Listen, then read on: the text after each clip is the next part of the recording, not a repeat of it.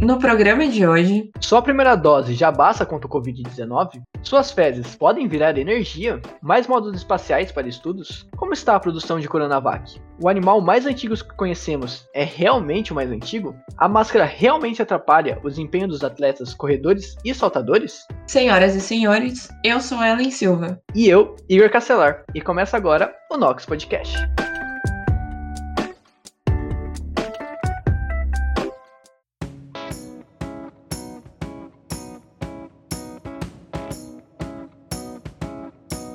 O Nox Podcast é uma iniciativa de alunos do Instituto de Química da USP para levar ciência e o que anda acontecendo na universidade pública para todos, em especial aos não cientistas.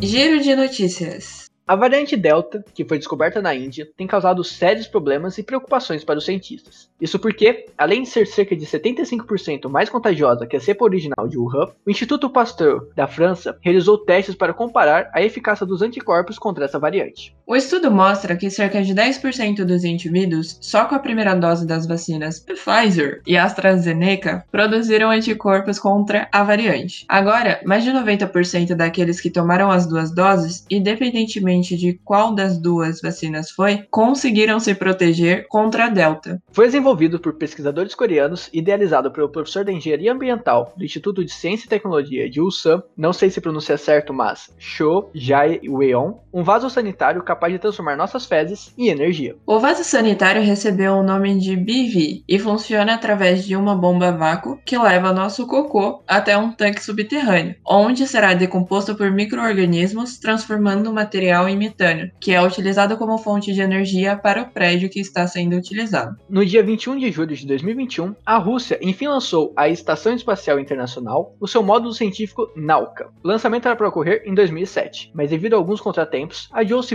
várias vezes até ser lançado esse ano. Esse tipo de módulo serve para formar uma grande estação espacial, em que cada um tem a sua funcionalidade, ajudando principalmente os astronautas a passarem mais tempo no espaço e conseguirem aprofundar ainda mais suas pesquisas. Nesse caso, o Nauka servirá para armazenar equipamentos para regeneração de água e oxigênio, além de armazenar carga e permitir alguns estudos do cientista. No dia 26 de julho de 2021, o Instituto Butantan entregou ao Programa Nacional de Imunizações, Do Ministério da Saúde, 1,5 milhão de doses da vacina Coronavac, que é contra o SARS-CoV-2. Desde o dia 17 de janeiro, o Instituto forneceu ao Ministério de Saúde cerca de 60,149 milhões de doses dessa vacina. Com agilidade no processo, espera-se que até o final de agosto, o PNI tenha um montante de 100 milhões de doses recebidas. Foi encontrado no Canadá um fóssil de animal que teria vivido na Terra há cerca de 890 milhões de anos. A descoberta se trata de um calcário entremeado por uma rede de túneis minúsculos, o que é comum na fossilização das esponjas esponjas, espécies filtradoras, ou seja, que se alimentam filtrando a água do mar. A espécie filtradora mais antiga conhecida teria vivido em nosso planeta há cerca de 630 milhões de anos atrás. No entanto, com o descobrimento dessa possível esponja, novas teorias e hipóteses surgem para formar linhas evolutivas das espécies. Por se tratar de um fóssil bem antigo, é complicado relacionar com as espécies atuais e entender precisamente do que realmente se trata, mas os cientistas já estão progredindo com os estudos desse novo achado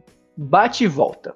Sendo descoberta na Índia e sendo encontrada atualmente em mais de 90 países, a variante Delta tem sido motivo de noites sem dormir e grandes preocupações para alguns cientistas. Essa nova variante do SARS-CoV-2 é aproximadamente 75% mais contagiosa que a cepa original, descoberta na cidade chinesa Wuhan. Por conta disso, o Instituto Pasteur da França realizou alguns testes para comparar se os anticorpos estavam sendo ou não eficazes contra essa variante, e o resultado é de se olhar com cuidado. O estudo abrangeu dois momentos: 3 a 10 semanas após a primeira dose e 4 a 5 semanas após a segunda dose. No primeiro momento, apenas 13% dos indivíduos que receberam a vacina Pfizer conseguiram produzir anticorpos contra a Delta, enquanto apenas 9% daqueles que tomaram a AstraZeneca conseguiram neutralizá-la. No entanto, no segundo momento, após a segunda dose, 94% dos vacinados com a Pfizer e 95% dos vacinados vacinados com AstraZeneca se protegem contra o vírus. Com essa nova análise, é possível perceber o porquê que, com essa nova variante, países que apresentavam um declínio grande de casos diários de Covid-19 voltaram a ter esse número em crescente. Hoje, entende-se que já com a primeira dose, já estamos imunizados até tomar a segunda, mas não é bem assim. Ambas as doses são cruciais para sermos imunizados. Sendo assim, não deixem de se vacinar, gente. Só assim conseguiremos vencer essa situação e voltar às nossas vidas normais. Aconteceu na USP. Mas e a USP? O que rola dentro da comunidade científica e a gente não vê? O que vem sendo pesquisado em seus laboratórios? Um estudo realizado pela Faculdade de Medicina da USP e pela Universidade Federal do Rio Grande do Norte, UFRN, constatou que as máscaras de proteção contra a Covid-19 não afetam o desenvolvimento de atletas velocistas e saltadores. De acordo com Brian Saunders, pesquisador em fisiologia do esporte e do exercício da Faculdade de Medicina, o desempenho desses atletas não foi comprometido, mas sim houve maior sensação de esforço e maior desconforto. Esse estudo contou com 10 esportistas, sendo 6 velocistas, 3 saltadores em distância e um atleta de 110 metros com barreira, divididos entre 7 homens e 3 mulheres. Além disso, a máscara usada foi a que é recomendada pela Organização Mundial da Saúde, OMS, a de tecido com 3 camadas. Após a realização dos testes, obteve-se uma diferença de apenas 0,2% de diferença para os treinos com e sem máscara, o que podemos concluir que, apesar de um leve desconforto a mais, o desempenho é praticamente o mesmo, e a segurança contra o vírus é muito maior. Portanto, não deixem de usar máscara se vocês realizam esses treinos, pessoal. Se quiser ver mais um pouco do que a Universidade de São Paulo vem fazendo nos seus laboratórios, dá uma passadinha no site jornal.usp.br.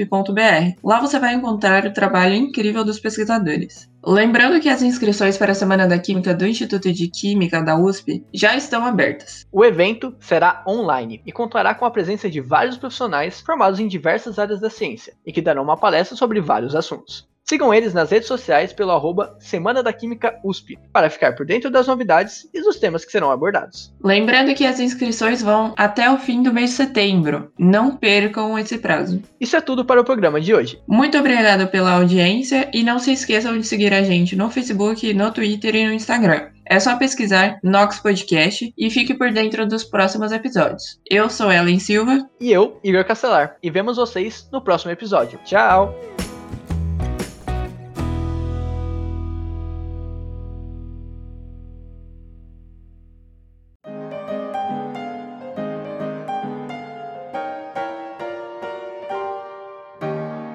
Equipe.